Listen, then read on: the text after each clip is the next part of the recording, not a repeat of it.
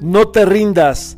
Es la frase que debe de vibrar ante cualquier tentación en el día, en la noche, cuando quieres dar un paso más y te quieres rendir. No te rindas ante la indecisión de dar un paso más, ante la tentación de postergar para el otro día. No te rindas.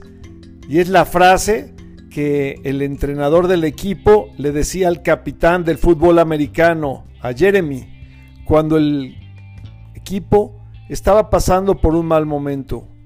No te rindas. Y pone precisamente al capitán del equipo en una posición que se llama gateo, apoyando parte de los pies y la palma de las manos en una situación muy incómoda con un compañero casi de su peso a la espalda. Un ejercicio que pocos llegan a hacer 30 yardas, pero en esta ocasión le venda los ojos, para que su vista y su visión no lo limite, no lo fatigue, sino el de todo sin cuestionar nada, no se autosabotee. Y Jeremy empieza el gateo, solamente oyendo la voz alentadora del entrenador que le grita, le aclama, no te rindas. Jeremy por momentos siente que sus brazos se rompen, sus piernas se rompen, lleva a otro individuo de su peso, muy pesado y también muy musculoso encima de él. Pasa la yarda 30, la 50, y justo cuando ya detiene su marcha, con gritos de clamor le dice al entrenador, dígame que pasé la yarda 30.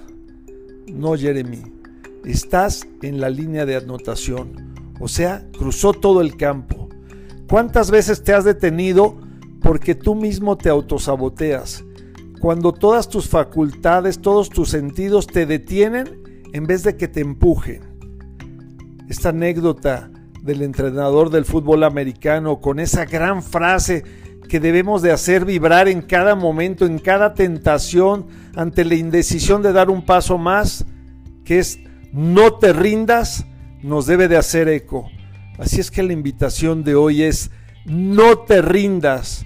Eres un ser hecho imagen y semejanza del Creador, con todo su potencial. Puedes llegar a todo lo que tú quieras. Así es que la invitación es no te rindas. Soy tu amigo Ricardo de Antuñano y este es el mensaje para hoy. Un abrazo, bendiciones.